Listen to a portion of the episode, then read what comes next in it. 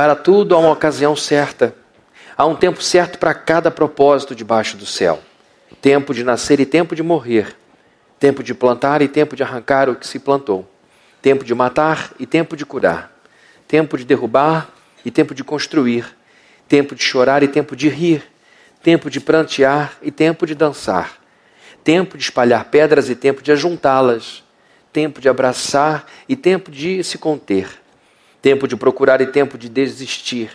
Tempo de guardar e tempo de jogar fora. Tempo de rasgar e tempo de costurar. Tempo de calar e tempo de falar. Tempo de amar e tempo de odiar. Tempo de lutar e tempo de viver em paz. Vamos orar. Senhor, nós te agradecemos muito por essa hora em que vamos ouvir a Sua palavra. Prepara o nosso coração para esse encontro contigo na Escritura e que a Tua palavra nos encha de sabedoria, de entendimento, e ela nos prepare para essa semana que começa hoje. Que o Senhor nos abençoe, livra-nos de todo mal, proteja o nosso lugar, expulsa daqui tudo que não for teu, todo espírito caído nós repreendemos em nome de Jesus e invocamos a tua presença para essa reunião. Em nome do Senhor, guarda também os nossos filhinhos aqui embaixo e que tudo transcorra na sua paz, Deus. É o que nós te pedimos em nome de Jesus, com a certeza de que a nossa oração foi ouvida. Em nome de Jesus, amém. Queridos, ontem eu e a Viviane fomos a um evento no Rio de Janeiro, um evento bem pequeno, achei que fosse ser maior, mas acabou sendo um evento pequeno, em que é, foi lançado um livro do Luiz Fernando Veríssimo, ele estava presente, e junto estavam as organizadoras de um conjunto de crônicas dos últimos 20 anos do Luiz Fernando, e essas organizadoras é, leram alguns, algumas crônicas, todas muito bem-humoradas, que é uma característica do, do Luiz Fernando Veríssimo, e foi muito bom ouvi-lo, porque ali estava uma pessoa com mais de 80 anos, acredito que ele tenha 82 anos, que desde muito cedo esteve conectado com os assuntos mais importantes do Brasil. Então, ele toca ali em questões políticas do nosso Brasil, em questões políticas do mundo, ele fala de segurança, ele fala de casamento. Em muitas crônicas, nós vemos de modo muito bem-humorado a forma como ele entendia a vida e faz ali as suas críticas é, aquilo que ele achava incorreto. Mas o que mais me chamou a atenção foi o fato de ver o escritor idoso ali. Ali havia um homem com muita vivência, com elas tiveram que selecionar é, algumas crônicas dentro de um conjunto de 500, então era difícil para elas chegarem ao consenso de qual seria a, a melhor é, para ser colocada, editada, para que o público pudesse usufruir daquilo. Ah, se não me engano, o livro é Ironia do Tempo. E o Luiz Fernando, no final de cada leitura, respondia algumas perguntas das moderadoras. E uma delas foi uma pergunta que foi feita a ele. É, Luiz, você se considera um pessimista com picos de otimismo ou um, um otimista com picos de pessimismo? Ele falou: olha, com a vida que eu tenho, não posso me considerar outra coisa senão otimista. E eu achei interessante porque ele é ateu. E eu, eu acho, inclusive, um contrassenso um ateu dizer que é otimista. Mas é, se não há Deus, não há razão para otimismo, porque nada aqui faz sentido absolutamente. O que resta é um niilismo implacável. Essa vida é um absurdo, porque se não há um absoluto de correção moral, não há por que eu acreditar que a sua lei é melhor que a minha, então cada um faz o que bem entender, e isso aqui vira uma selva. Esse é o caminho de um ateu convicto, o pessimismo absoluto, a depressão, o caminho do suicídio, da guerra e seja o que Deus quiser. Então eu não consigo conciliar otimismo com ateísmo, mas acredito que o ateísmo do Luiz Fernando Veríssimo, com todo respeito a ele, nunca teremos essa conversa. É, é um otimismo mais é um ateísmo mais emocional que intelectual. É mais uma indignação pelas injustiças do mundo, se há um Deus bom, se há um Deus maravilhoso nesse mundo, por que, que tem tanta coisa ruim? Então eu acho que essas pessoas que têm esse desprazer de pensar nessas coisas e não conseguem conciliar o amor de Deus com essas injustiças, tendem a eliminar a existência de Deus por questões emocionais, não intelectuais. Porque um verdadeiro ateu intelectual tende à depressão, tende à loucura, tende ao desespero, tende a parar porque realmente, se você tira Deus dessa equação, Este mundo é uma loucura, é um absurdo. Lutar por virtude, pelo bem maior, pela, pela, pela justiça social, se não há uma coroação do que é certo e uma punição do que é errado, se não haverá um tribunal final em que os justos serão honrados e os injustos punidos, não faz o menor sentido você lutar por justiça aqui, porque é tudo uma questão pessoal. Mas não é isso o meu papo, eu tenho que me segurar aqui para não me perder. O papo é a, a alegria o deleite que foi estar diante de um escritor frutífero como ele e ver que ele se dizia otimista. E ele disse o porquê do otimismo dele. Quase que eu esqueço do, da resposta. Ele falou: Olha, com o casamento que eu tenho, mais de 55 anos de casado, com as filhas e filhos que eu tenho, com os netos que eu tenho, não tem como ser diferente. A minha vida é muito boa. Eu fui é, muito agraciado com a família. E aí então perguntaram: o senhor faz planos para o ano seguinte, no final do ano, tem metas? Não, a minha grande meta no final do ano é que alguma filha dance comigo no dia 31, na última hora, mas elas fogem de mim e eu não consigo dançar com ninguém já há um tempo. Então, um homem muito simples, que nunca teve telefone celular, segundo ele fala, ele é atecnológico, ele não sabe nem como usar uma tesoura, ele não entendeu muito bem a dinâmica da tesoura. E foi bom, lógico que isso é uma brincadeira que ele faz com todo mundo, mas é alguém que teve um pai muito importante para a nossa literatura, muito respeitado, e o que me marcou foi vê-lo ali aos seus 82, 83 anos, com uma vida indo para o seu final. Também não teria coragem de dizer isso para ele, né? porque eu não sou Deus para dizer quando é que ele vai, mas tudo indica que ele está caminhando para o final, mas dizendo-se otimista, sem ter azedado a alma. Porque a gente está encontrando pessoas muito mais novas azedados pessoas muito mais jovens, com muito mais esperança, com, com, com instrução, com uma série de, de, de outras coisas que se diriam como bênçãos, desanimadas, cansadas desse mundo. E não vou criticá-las, não, porque esse mundo é exaustivo. Mas eu fiquei pensando como a gente envelhece assim, como a gente amadurece dessa forma. E falar sobre velhice não é uma coisa que a gente tem que tratar quando chega lá perto dela porque ela é construída, ela é, ela é modelada. E se você agora, na sua fase jovem, não se prepara emocionalmente, não faz a planta arquitetônica do seu amadurecimento, é muito provável que a vida te puxe para baixo e que você vá caminhando para o final dessa existência com o coração muito desidratado. E aí, queridos, olhando para ele, eu fiquei pensando no tempo. O livro dele falava sobre as questões do tempo, e ele vai tratando de vários assuntos. Ele, lá muito antes de iFood, ele faz uma crônica lá de um entregador que resolve levar para um lugar a comida. E aí ela falou: o senhor conseguiu prever o iFood? Eu falei: não, de forma nenhuma. Ele só foi lendo as coisas e hoje a gente vive plenamente esse negócio. Então é bom a gente olhar para um homem como esse e pensar no tempo. E tempo, queridos, tem a sua precisão cronológica nós sabemos que dia hoje, nós sabemos que horas são, nós podemos chegar aos milésimos. Mas nós também temos no tempo uma subjetividade muito grande. Porque tempo não é só a cronologia, tempo também é percepção. Por exemplo, como que uma pessoa com uma dor renal percebe em, seu, em sua crise aguda 10 minutos de dor? Não são dez minutos iguais, percebido como dez minutos de um casal apaixonado. A gente acabou de se conhecer, encontrei a pessoa da minha vida e a gente tem dez minutos para conversar. É pouco para o casal e é muito para quem sofre de dor. Então, o tempo tem uma precisão implacável. A cada ano a gente canta parabéns para você e vê, mais velho. A gente envelhece de, de, da manhã para a noite, não tem jeito, mas a gente vai notando as fotos. Depois de uma certa idade, a queda é muito forte. Eu vou falar de coisa boa, tá bom? Depois de uma certa idade, você percebe que antes passavam cinco anos, você ficava mais bonito, mais forte, mais legal. Agora, cinco anos para frente, você fala: Meu Deus do céu, está proibido tirar foto minha. Ninguém vai tirar foto porque isso me deprime. Porque o tempo na sua cronologia é imperdoável implacável. Se você não fizer as pazes com isso e não souber lidar com isso, se você não puder, não tiver condição de aprender a valorizar as coisas que o tempo traz para a gente, você vai brigar muito com a questão numérica, vai, ligar muito com a, vai brigar muito com a questão cronológica do tempo. Então, queridos, falando de tempo, a gente pensa na vida do brasileiro.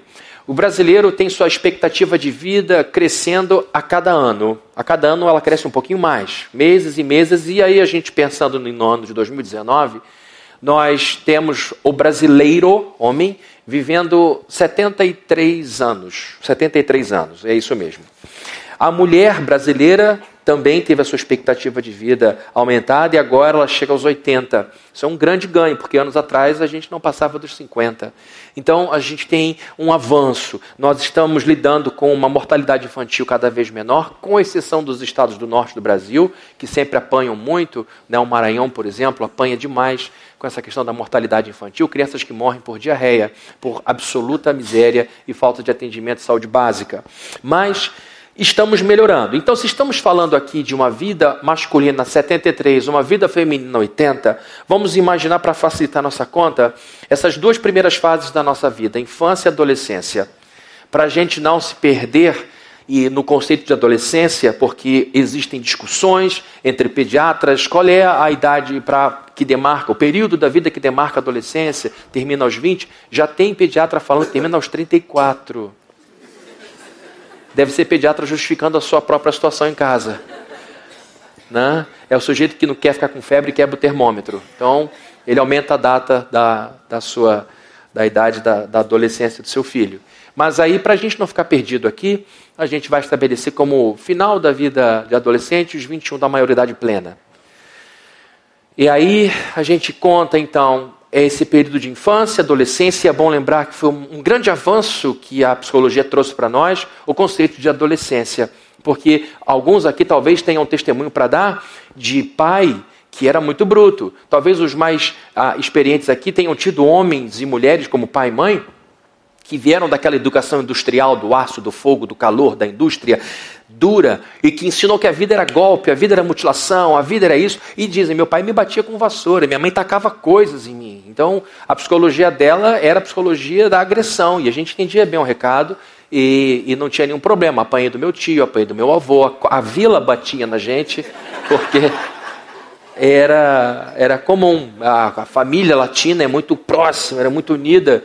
E a gente ainda encontra a avó que dá empurrão na neta, e aí a gente vai.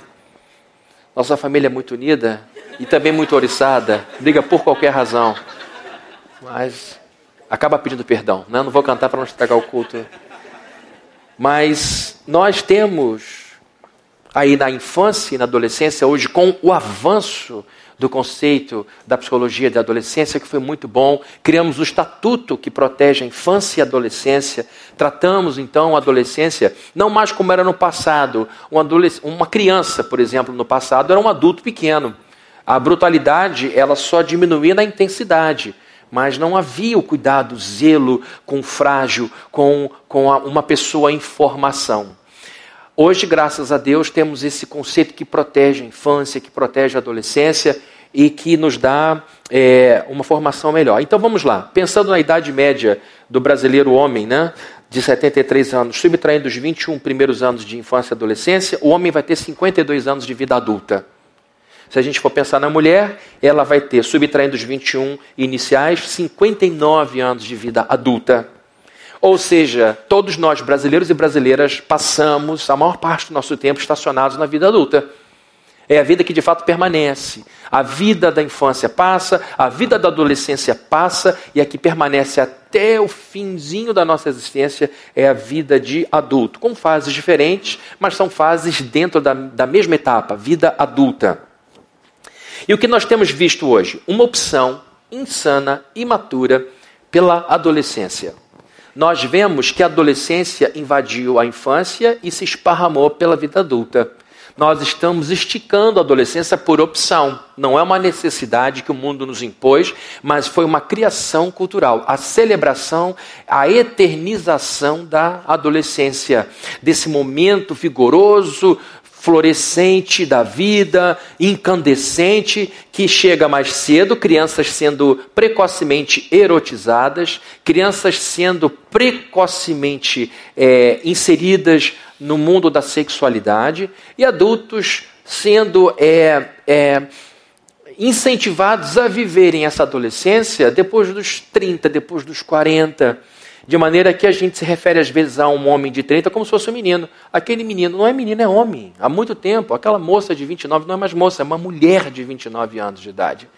E isso, sem que a gente perceba, o vocabulário vai mostrando já os câmbios, as mudanças do coração, da cabeça. E quando a gente usa um termo, aquele termo já vem cheio de significado. E a gente deixa de olhar para um homem barbudo de 30 anos como sendo um homem. Deixa de olhar para uma moça de 29, uma, aí eu, moça, deixa de olhar para uma mulher de 29 e esquece que ela já é uma mulher plena. E isso, queridos, tem gerado algumas dificuldades com essa invasão da adolescência para a infância e essa, esse esparramento, esparramamento da adolescência para a vida adulta. Nós estamos encontrando adultos vivendo como meninos e meninas, como adolescentes. Adultos de vida confusa, adultos alvoroçados, alvoroçados, adultos que não se encontraram ainda, adultos que estão buscando a sua identidade. Eu sei que todo mundo tem crise de identidade. O homem aos 40 enfrenta uma forte crise de identidade por conta do momento de vida. Ele chega aos 40 dizendo: Não sou mais garoto de 20, já estou indo para os 50. O que, que eu construí? E é comum que os homens aos 40, não é que tem que ser assim, eles, eles lamentem mais o que não conquistaram do que celebram as coisas que realmente conseguiram. O homem aos 50 tem uma outra crise que é de ordem hormonal, é diferente. Mas a verdade é que estas crises, elas mexem não na essência, porque a essência já está estabelecida. Ela mexe nos adereços. Eu gostava disso, mas isso não me encanta mais. Eu achava que aquilo tinha um valor, para agora perder o valor. O problema é que nós estamos vendo homens de 40, mulheres de 40, essencialmente adolescentes ainda. E queridos, isso é muito perigoso porque gera confusão para ela e para quem está ao seu redor. Vemos então adultos vivendo irresponsavelmente por impulsos. Adultos que se entregam a impulsos de forma muito irresponsável. Adolescente é, por natureza, alguém cujo juízo não foi desenvolvido. Por isso a supervisão, por isso o cuidado, por isso a atenção. Eu me lembro, queridos, vou dar um testemunho aqui absurdo, não tenho orgulho disso.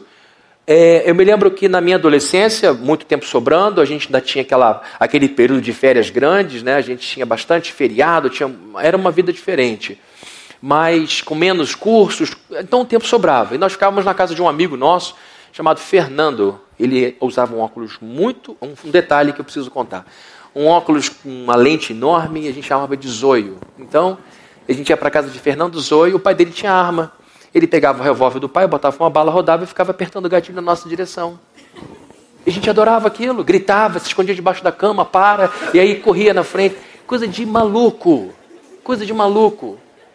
Mas é coisa de adolescente de 14, 15 anos, que não tem onde enfiar tanto hormônio, que só faz besteira. E homem, de modo especial, é toda hora provado a mostrar que é homem.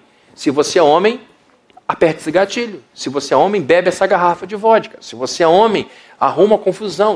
A gente está o tempo inteiro provando para as pessoas, para os amigos que a gente é homem. Mulher não sofre dessa mazela, mas é um problema nosso. Mas existem adultos que estão o tempo inteiro escravizados por esses chicoteamentos do momento, da conjuntura. Adultos que agem por impulso, adultos que, que, que fazem coisas importantes por impulso, desistem de coisas difíceis por impulso. Essa adolescência que cresceu para os dois lados também tem deixado os adultos muito inseguros, porque essa instabilidade gera muita insegurança. Uma vida então inquietante, esgotante. Muitos adultos estão assumindo esta frase que não é minha, uma frase que eu acho que é importante para a gente guardar: cresça agora, amadureça depois. A gente deixa o amadurecimento para depois. São coisas diferentes. E queridos, viver bem, envelhecer bem, não é uma coisa fácil.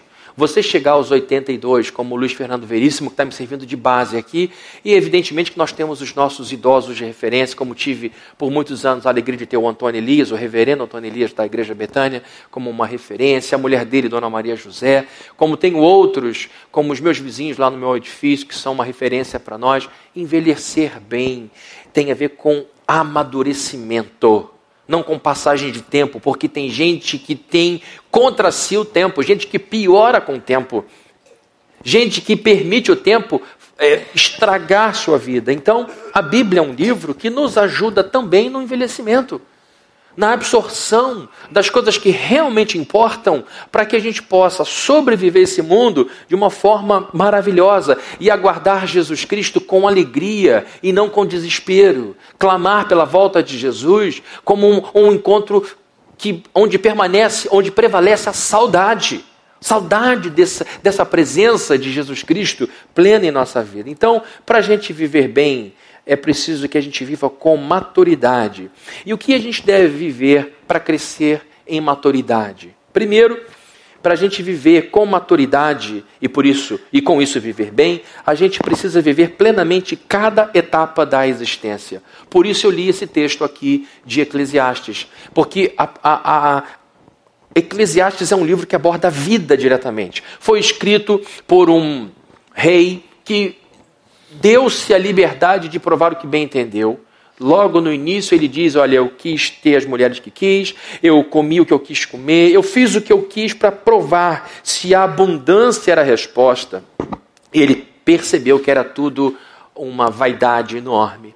E o resumo é que a vida bem vivida em Eclesiastes é aquela que teme a Deus e a pessoa que, além de temer a Deus, usufrui o benefício das coisas mais simples da existência: uma refeição, um bom casamento e os amigos ao redor.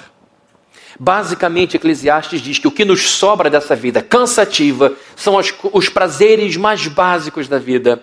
E, queridos, é exatamente pelo supérfluo que a gente sofre hoje.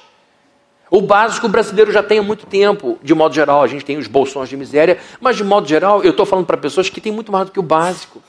E é justamente o, o, a cereja, é justamente a sobremesa que faz a gente não curtir a refeição. Se você reparar bem, é a nossa vida corrida que não permite a gente sentir o gosto das vitórias. Nós ganhamos uma etapa aqui, já estamos correndo atrás de outra. Nós entramos num lugar já pensando em entrar em outro e ninguém diz: olha, isso aqui tem gosto de morango, isso aqui tem gosto de tangerina, isso aqui tem gosto de queijo prato, isso aqui tem gosto de framboesa. Ninguém está sentindo gosto de nada. Está todo mundo correndo, voando de um lado para outro. Isso não é sábio. Então, queridos, para que a gente possa ter uma vida de maturidade, a gente precisa viver plenamente cada etapa da existência. E aqui tem gente com certeza que vai lembrar da infância com tristeza, porque não teve uma infância boa. Pessoas que tiveram desde cedo que mediar conflito entre pai e mãe. Crianças que desde cedo tiveram que ouvir a mãe se lamentando e aqui, por descuido, por má intenção ou por qualquer outra coisa, não filtrou o que saía de sua boca, não filtrou as brigas com o marido e sobrecarregou uma criança pequena que não soube digerir, regurgitava o tempo inteiro a emoção, isso se é, reverberou, isso se viu em, em resultado ruim na escola, agressividade na rua, e agora você é um adulto mal resolvido com a sua infância porque a sua infância não foi vivida, não foi experimentada. Você foi obrigado a participar de um conflito em que adultos não sabiam o que fazer, quanto mais uma criança. Então, pode ser que para você seja muito ruim falar de uma infância, ou talvez você tenha tido uma adolescência muito ruim. Talvez você tenha visto uma infância tranquila, mas na adolescência a coisa ficou pior. E existem estudos hoje mostrando que a separação afeta mais o adolescente que a criança. De modo geral, a gente acredita que é pior para uma criança pequena, mas o que se diz hoje nos estudos mais recentes é que adolescentes já sofrendo por conta das, das questões hormonais e sociais, quando ele se vê diante de uma ruptura, de uma separação de um núcleo que sempre foi unido, ele tem, por causa dessas crises hormonais, desses momentos, desse momento da sua vida, uma potencialização da dor. E por isso, para adolescentes, o divórcio é mais difícil que para as crianças. De qualquer modo, é bom você lembrar que é ruim para a criança também. Ah, então não tem tanto problema, meu filho já está numa idade pequenininha, não vai ser tão ruim que é ruim para adolescente. Não faça essa conta. Ela é ruim para a criança e ela é ruim para adolescente. Bom, então talvez você seja esse adolescente que teve que lidar com essa separação. Os meus pais já tinham bastante tempo de casado, eu tinha 14 anos de idade, e aí a separação foi muito difícil, os meus pais brigavam muito, e meu pai, para punir minha mãe, cortou o dinheiro, eu tive que ir para a rua trabalhar mais cedo, minha adolescência foi comida por preocupação, foi era destruída por todos os conflitos dos dois, e meu pai se casou de novo, e ele passou a se dedicar mais a, a, ao enteado, a enteada que a mim, e aí cresceu um sentimento a mais no meu coração, e aí você lembra da sua infância com muita dor, com muita mágoa. Queridos, isso é vida. A vida faz isso com a gente. E o importante, e eu vou ser bem clichêzão aqui, é você pensar na inconsequência que é você tomar a decisão já adulto de ter na vida adulta um espaço aberto para aquela adolescência que você não teve. É você se convencer de que você tem sim o direito de ser aquele menino, aquela menina, de namorar, de transar com todo mundo e não ter consequências, de fazer da sua vida o que você bem entender, como se você ainda tivesse 15 anos de idade e somente o salesiano para se preocupar. Ou Abel, ou no meu caso, Oswaldo Cruz. Entra burro e sai avestruz. Era o slogan. Oswaldão, entra burro e sai ladrão. A Alessandra foi minha amiga de escola. Nenhum dos nós saiu dessa, né? Virei pastor. Né? Não sei se é bom ou se é ruim isso. Virei não. Me tornei pastor. Uma vez eu encontrei um amigo aqui. Ô, oh, Fabrini. Oi. É um parêntese, tá? É, tudo bem? O tempo que eu não te vejo, eu soube que você virou pastor. Eu falei, não. Não virei pastor. Você vira vampiro, você vira lobisomem. Eu me tornei pastor. Ah, não, desculpa, eu sei e tal. É, não, o cara se torna médico, estudante, se torna engenheiro. Eu virei. Ninguém vira engenheiro. Virei engenheiro virei, virei médico, assim, estava ali, aí eu virei, pô, agora sou médico. Não, você vira pastor. É a ideia que as pessoas têm. Então, me tornei pastor graças ao Oswaldo Cruz, estou aqui. Mas a verdade é, queridos, que é uma tragédia quando homens e mulheres adultos resolvem tirar o atraso de uma adolescência não vivida. E aí você vai encontrar justificativa na sua cabeça dizendo: Mas eu mereço, porque eu fui privado disso, privado daquilo, eu não tive tempo de curtir, eu preciso saber. Se eu não descobrir, eu nunca vou saber qual é, vou viver com esse negócio. Aí você vai romantizando uma história que tem tudo para virar um romance policial, para destruir sua vida. E aí você ainda tem a, seu favor a maldade toda que te fizeram. Papai fez isso, mamãe fez aquilo, ninguém pensou em mim, agora eu vou pensar na minha vida e você vai viver narcisisticamente. Deixa eu dizer uma coisa super clichê. Você não pode mudar o que fizeram com você, mas você pode escolher o que você vai fazer com o que fizeram com você. Você pode tomar a decisão de não permitir que esta situação infantilize você, e diminua você. A dor adolescência já passou que você possa dizer: olha, eu não tive uma adolescência, eu não pude viajar porque tive que trabalhar, eu não tinha dinheiro para comprar as coisas que eu queria, e aí você gasta o dinheiro de todo mundo. Aí você compromete o futuro de todo mundo. Minha dica para você que está tendencioso a viver como menino e menina, tendo que você criar um menino e uma menina, é que você faça da vida desse menino, dessa menina que você cria, a melhor adolescência possível. Que você banque as viagens dele, seja como pai ou como avô, que você banque o melhor estudo que você não teve, as alegrias, que você seja um bom companheiro para que ele escolha, ela escolha um bom namoro, para que ela tenha a vida que você não teve e que esta seja a sua realização, não que você regrida. Eu me lembro de antigamente assistir e morrer de rir, que eu amava os Trapalhões, amava Didi, Dedé, Mussum, Zacarias, amava aqueles quatro adorava os programas. Eles tinham aqueles cenários que eles se vestiam de bebezinho, ficavam em carrinho, Didi com aquelas coisas grandes na cabeça, tudo muito ridículo. Mas é assim que fica um adulto que resolve ser adolescente. Ridículo.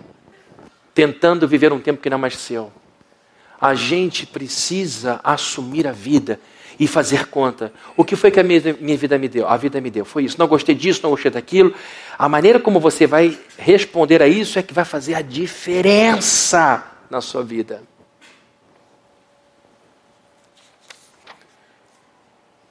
Esse mundo precisa de algumas coisas. Nesse tempo de polarização, e guardem, inteligência e sabedoria nunca estão nas pontas. nem de um lado nem de outro. A sabedoria está aqui, ó, no meio. Então, que a gente entenda que nesse período precisamos mais de sabedoria, de mais gentileza, de menos agressividade e de muita maturidade. Muita maturidade. O que então a gente deve mais fazer para ter é, uma vida madura e por isso boa, para a gente envelhecer, como disse o Luiz Fernando Veríssimo, com otimismo? A gente precisa saber se despedir de cada fase da vida. Não é só uma questão de você fechar a garganta e entalar isso aqui em você. É você realmente processar o final de uma, de uma fase. Quando ele diz que há tempo de espalhar pedras e de ajuntá-las, ele está falando de coisas antagônicas, porque essa aqui, é uma, essa aqui é uma maneira do judeu educar seus filhos. O livro de, de Provérbios é um livro escrito para jovem. O livro de Provérbios é originalmente um livro para a educação de crianças e jovens. Então, quando o Salomão e os outros autores dos provérbios que estão com ele aqui se debruçam sobre a sabedoria, o objetivo não era ficar trocando informação com acadêmicos. O objetivo era formar crianças e jovens. Então, quando a gente encontra no livro de Provérbios tanta oposição de um estilo de vida e de outro, o preguiçoso, o trabalhador, o diligente, o displicente, é porque isso faz a gente entender bem o certo e errado. E agora, nós encontramos aqui fases antagônicas de vida: tempo de abraçar e tempo de tempo, tempo de deixar de lado, tempo de paz e tempo de guerra. O que a gente precisa entender é que precisamos pedir ao Senhor mais do que ouro e prata, mais do que dinheiro, status, posição e poder. Nós precisamos pedir a Deus que nos aumente a capacidade de sintonizar o nosso tempo de vida, porque às vezes a gente se enfia numa batalha virtual nas redes sociais que está fora do nosso tempo. Inclusive, você está jogando tempo fora do seu filho numa discussão ridícula com uma pessoa que mora no Amapá. Brigando por causa de pessoas, três, quatro, que tomam decisão nesse país e não querem nem saber da gente. Só precisam da gente para hora de apertar o botão. Tum, nós precisamos pedir a Deus que nos dê o discernimento para nós compreendermos em que fase estamos, se aquela lágrima tem cabimento ou não, se aquela conversa tem cabimento ou não, se aquela briga tem cabimento ou não, porque para ter paz, às vezes a gente tem que brigar, não tem jeito. Ninguém vai nos dar liberdade de graça. Tem que chegar um momento e dizer, ela chega, acabou, a partir de agora eu penso dessa forma, eu vou seguir desse jeito. E aí começam as discussões, mas você está em busca da sua libertação. Você está em busca da sua independência. E isso acontece. Mas a questão é: é o tempo de assumir esse conflito? É o tempo de dizer não gosto? Ou é o tempo de esperar? Por isso é tão importante ler a Bíblia, porque a Bíblia vai nos sinalizando, a Bíblia vai, vai nos dando indicações gerais e específicas. Não desconsidere o poder que existe numa oração em que diz: Senhor, eu preciso ouvir a Sua voz na Escritura. Eu sei de modo geral para onde eu devo caminhar, eu sei que o Senhor nunca vai me abençoar se eu te pedir para me abençoar no caminho da desonestidade, então não preciso nem orar por isso. Tem uma coisa desonesta aqui, é da vontade de Deus. A Bíblia é clara em dizer que o justo se desvia do mal. Clara. Não precisa nem perder tempo. Mas existem coisas pequenas que você diz, eu preciso de uma resposta agora, de uma confirmação. E aí na escritura você percebe um texto lá maravilhoso. Por isso é importante ler a Bíblia, para a gente entender como agir em cada momento. E a gente precisa se despedir das fases com dignidade, com coragem. Por exemplo, não é difícil deixar de ser, não é fácil deixar de ser criança. É muito difícil. Por quê? Porque a vida da criança é protegida. Nós temos que proteger as crianças, porque criança não pode viver sozinha. Nós somos o mamífero que mais precisa de pai e mãe, de, de cuidador. O desmame mais demorado é o nosso. Então nós temos uma necessidade enorme de proteção e os nossos filhos são protegidos o tempo inteiro. O berço tem as suas grades, a tomada fica tapada, a gaveta tem um anti-esmagador de dedo, a gente faz de tudo para evitar que os nossos filhos fiquem expostos ao perigo. Outra coisa que é uma benção na infância é a provisão. Criança não tem que se preocupar com conta de condomínio, criança não tem que se preocupar com comida na geladeira, criança não tem que descascar uma maçã, dependendo aí da idade. A gente já tem que já começar a dar uma faquinha para ela aprender a mexer. Mas a verdade é que a vida da criança, as bênçãos da infância, são basicamente proteção e provisão. Proteção e provisão, incondicionais. As bênçãos da adolescência são outras alegria. O adolescente tem sim alegria franqueada. Eu não sei se você já reparou, eu estava conversando com a Viviane. A gente olha para uma criança e fica encantado com a maneira como uma criança abraça a gente. A gente chega na casa de alguém, aí vem uma criança de três anos e dá um abraço verdadeiro na gente, e a gente fica emocionado, e pega, beija. A gente fica emocionado quando vê dois meninos brincando e um confiando no outro, um acreditando que o outro realmente é, vai cumprir aquilo. Eu me lembro quando eu era garoto, devia ter 11 anos, é, e no, no pátio da escola, no recreio, a gente tinha 30 minutos para fazer o que desse. Então era coxinha de galinha na mão, guaraná no outro e bola no pé, menino pega menina, correria, desespero. E a gente arrumou uma época lá a ideia de que ia ter uma banda de muito sucesso. Então ali na quadra do Oswaldo Cruz, a gente determinou quem ia ser integrante da banda, qual era o nome da banda, que ninguém ia poder fumar maconha, que ninguém ia poder brigar com os pais, essas coisas. Enquanto a gente ficava ali passando o tempo. E a gente realmente acreditava nisso. A gente acreditava que ia ter muito sucesso como Legião Urbana teve, como outras bandas. Por uma decisão na quadra da escola. Porque uma criança confia na outra. A gente fica encantado. Mas por alguma razão, essas coisas que são tão nobres, tão valorizadas, são quase que impossíveis na vida adulta. A gente criou um mundo caído em que a gente tem que suprimir aquilo que faz de nós pessoas melhores, porque muito provavelmente você vai lembrar dos momentos melhores da sua vida, provavelmente serão aqueles momentos em que você ficou mais perto da criança que você ainda é. Esse amor que alguns têm por carro, esse amor que alguns têm pela casa, é uma reminiscência daquele tempo em que a gente brincava de casa, brincava de carro, brincava daquilo, sonhava em ser jogador de futebol. Esses momentos em que a gente permite a criança da gente ser um pouco mais explícita, precisam ser contidos rapidamente. Então a gente criou uma vida adulta difícil em que ninguém pode confiar em ninguém, que ninguém pode brincar com ninguém, que tudo. É o mundo que a gente vive. Mas as bênçãos da adolescência são essa possibilidade de ainda ter muita alegria, de riso solto, de, de, de fartura de experiências engraçadas. Isso ainda faz parte da vida da adolescência. Algumas aventuras, vamos viajar com os amigos. E aí os pais ficam em casa com o coração na mão, mas eles viajam juntos. Eu me lembro, só dando um monte de testemunho hoje, né? Eu tinha um amigo meu cujo pai era major do Rio Branco, aqui, do Forte Rio Branco, em Jurujuba. O pai dele era a autoridade maior na época ali e a gente podia frequentar a praia durante a semana, porque o pai dele dizia e ninguém ia barrar o que ele tinha falado. Então, o pai dele já está na reserva, não vai adiantar você denunciar isso para o Ministério Público Militar, não vai dar em nada. Então, o pai dele já está aposentado. É, e eu me lembro que a gente teve a ideia de fazer um, um acampamento no forte. Vamos fazer acampamento. Aí fomos para lá, montamos uma barraca na praia. 300 soldados com fuzil na mão tomando conta, mas a gente fazia vigília. Falava, eu botei isso na cabeça deles, a gente vai dormir à noite, você vai fazer de tal hora a tal hora, de tal hora a tal hora. Eu sei que todo mundo passou a noite em branco, todo mundo acordou, de manhã estava morto, porque a gente vivia aquela aventura de estar num lugar super perigoso, dentro de um forte com um monte de militar ali cuidando do filho do major. Então, é, momentos de aventura, e outras mais que não vou falar aqui não, porque vai entristecer vocês. Pegar carro, um amigo meu, Cássio. Posso falar do Cássio? Não posso? Antigamente a gente dirigia sem carteira. Hoje isso não acontece. Não tinha muita consequência. É... E aí o pai dizia, Cássio, você só pode ficar aqui em Caraí. Tá bom, pai. Estávamos em Taipuaçu, num bar horroroso horroroso, as pessoas paravam de cavalo na frente, eu não entendia nada daquilo, mas a gente estava andando, achando aquilo muito legal. Eu falei, Cássio, vamos dar uns rolés aí, vamos dar umas derrapadas. E eu de carona com ele. Cássio deu carona, a gente foi enchendo de carro, três atrás, eu atrás, no canto, o carro capotou, foi um desespero. Hoje eu conto isso com alegria, que está todo mundo vivo, o pai dele não empobreceu por causa do carro, mas são momentos de aventura que o seu filho não pode ter que você não vai ter, porque isso está errado o que a gente fez. Ninguém dirige sem carteira. Não sei nem porque eu contei essa história para vocês. Isso tinha que ficar escondido. Mas são alegrias da adolescência. O que não dá mais é você com 40 anos encher a cara e ficar dando cavalinho de pau no chão de terra, ouvindo oingo boingo. Go, Don't, é a música do acidente, estava tocando.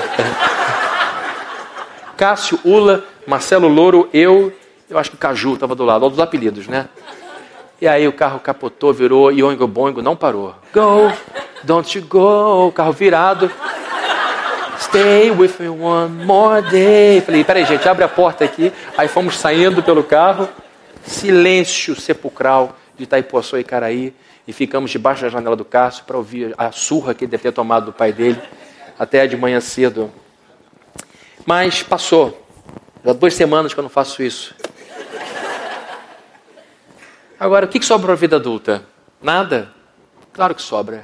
Existem as bênçãos da vida adulta. Uma delas é você progredir. Uma das bênçãos da vida adulta é você se desenvolver como pessoa. É você dizer: não preciso mais do meu pai para isso, não preciso mais da minha mãe para isso, não preciso mais é, do meu avô para isso, eu posso pagar minha conta. O orgulho de você fechar um ano dizendo as contas estão em dia. É o orgulho de você construir uma carreira, de você terminar uma universidade, entrar numa pós e se formar. É você perceber que aquela vaga que você tanto queria é fruto do seu empenho, é você notar que você discerniu um momento e eu vou atrás dessa oportunidade e perceber depois que a sua então a sua intuição estava correta. É você perceber que aquela menina que era sua namorada é agora sua esposa e vocês construíram uma família e vocês estão lá juntos pagando o plano de saúde dessa criança, educando essa criança, às vezes aqui dentro da igreja. Isso é maravilhoso, ver a vida andar para frente ter superado alguns momentos difíceis, ter eh, superado alguns momentos desafiadores, a resiliência, isso é fruto de uma vida adulta bem vivida. Outra coisa que é boa é você recém-casado descobrir que é você agora que tem que tirar a temperatura da sua esposa, do seu marido que está doente. Você que antes tinha tudo à mão, agora percebe que tem que cuidar de alguém, que tem que acordar de noite para dar o remédio para ela, que tem que ir na rua para comprar as coisas porque ela não tem força ou ele não tem força, que ela precisa repousar. Isso é bênção. Você começa a perceber que tem que sair de você para o outro, e depois vem os filhos, e os dois se dizem, unidos, olha, nós vamos ter que nos juntar aqui para educar uma pessoa. Isso é muito sério. Essa criança aqui precisa do nosso exemplo, essa criança precisa da nossa presença. Isso também é bênção da vida adulta. Outra coisa, bênção grande na vida de um adulto é a pacificação emocional em vista da maturidade. Uma criança é capaz de ir ao pico da angústia por causa de um picolé. Né? a criança pode sofrer muito por causa de um brinquedo que não veio. E a gente olha distante da infância e diz: Isso aqui é imaturidade que está falando. Um adolescente é capaz de querer a morte porque a menina com quem ficou na sexta-feira se mudou para Florianópolis. Acabou, nunca mais vai conhecer ninguém assim. A pessoa tem 16 anos e diz que perdeu o grande amor da sua vida. Ela foi embora para Florianópolis. Então, quando você vai amadurecendo as emoções, você percebe que a vida fica menos sofrida. Uma coisa que me deixou muito feliz de estar ali com o Luiz Fernando, além de ter o Chico Caruso do meu lado, que ele chegou atrasado junto comigo, ficou do meu lado, eu quase tietei ele, que é o, o, o desenhista do Jornal Globo, é, o cartunista. É, é ver um idoso de 82 anos recebendo louvor, o aplauso, o reconhecimento, gente emocionada falando com ele, mas ele recebendo aquilo como um homem de 82 anos, sem ingenuidade sabendo o valor de cada elogio, agradecido, mas não deslumbrado. Essa estabilidade da idade é invejável para mim. Quando a gente vê uma pessoa idosa dizendo, calma, as coisas não são assim, ele não está falando da boca para fora, porque ele já viveu, abriu e fechou muitos ciclos na vida. Já viu muita coisa começar e terminar e sabe prever como provavelmente uma coisa vai se encaminhar. Isso é uma benção, é fruto da maturidade. A gente sofre menos. A vida fica menos pesada. Então, essa alma pacificada é fruto da vida madura. Agora, para amadurecer, a gente vai enfrentar dor, porque a independência, a maturidade, a responsabilidade geram muita dor. Adolescente não tem consciência plena, não tem maturidade muito grande, não, não, não tem muita responsabilidade, porque essas coisas estão sendo desenvolvidas. A neurociência está aí para mostrar que o nosso cérebro a única parte do cérebro que continua em evolução é essa área do cérebro que é responsável pelo discernimento. Então, quanto mais cedo, quanto mais cedo a vida, menos desenvolvida está essa parte responsável por contenção, temperança, e a gente vai percebendo depois que, olha, foi ficando mais medroso com o tempo, é porque o seu cérebro está em constante desenvolvimento nessa área que cuida do juízo, do discernimento. Então, o adolescente, por questões fisiológicas, não pode ter um discernimento muito desenvolvido porque ele está em expansão. E a vida adulta, bem vivida e madura, exige de nós algumas, algumas é, posturas de resistência à dor. Por exemplo, a gente tem que evitar o tempo livre, a gente tem que dizer não ao ambiente convidativo da superproteção do lar, porque é um ambiente protegido. Você tem que sonhar em sair e ter a sua casa, tem que sonhar e desenvolver a sua vida. A gente tem que aceitar um fato poderoso. Um adulto tem que entender o quanto antes que a vida adulta depende muito mais de nós do que dos outros. Depende muito mais da hora que você vai acordar que da hora que o seu chefe vai acordar. Depende muito mais de onde você quer chegar na empresa do que onde a empresa quer te colocar. Posso dizer isso com toda certeza. Não entregue o seu futuro profissional à sua empresa, porque ela não vai pensar em você como você pensa. E é assim em muitas áreas da vida. A gente tem que aprender a desenvolver a vida com serenidade, com responsabilidade. E esse amadurecimento, queridos, exige de nós boa vontade. Eu quero terminar aqui é, lendo para vocês uma frase que eu li em algum lugar, não vou lembrar onde, mas que eu acho que nos ajuda muito a lutarmos contra essa tendência da infantilização da vida adulta. Essa frase está projetada aqui, pode projetar, por favor? É, entrou. A adolescência é um lugar de passagem, não de permanência. Passa. E que você viva bem. Se não deu para viver bem, viva agora esse momento. Porque quando você fecha o ciclo da vida e foca no atual, você vai usar toda a tua inteligência, toda a sua energia, toda a sua força para viver bem ali. Por isso é importante você enterrar, deixar longe de você aquilo que não cabe mais e olhar para a vida como adulto nessa fase. E assim você vai notar que vivendo plenamente cada etapa da sua existência e sabendo se despedir de uma e, e receber muito bem a próxima, você vai viver em paz consigo e com quem está do seu lado.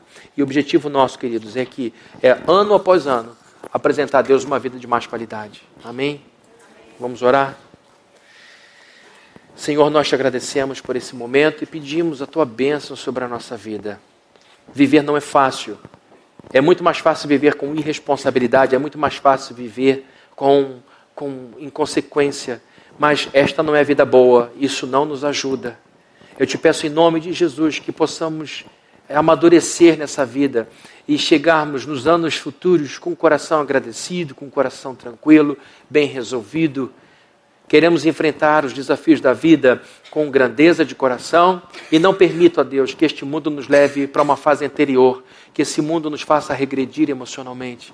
E que nem a gente antecipe as coisas, mas que a gente viva a cada momento com maturidade, com grandeza, com certeza de que o Senhor quer que nós vivamos plenamente cada fase da vida. Se for a fase do abraço, que abracemos. Que se for a fase do afastamento, que nos afastemos. Mas que a gente esteja em compasso com o teu espírito, fazendo sempre a sua vontade, no tempo certo de todas as coisas. Em nome de Jesus. Amém. Queridos, eu queria antes de terminar.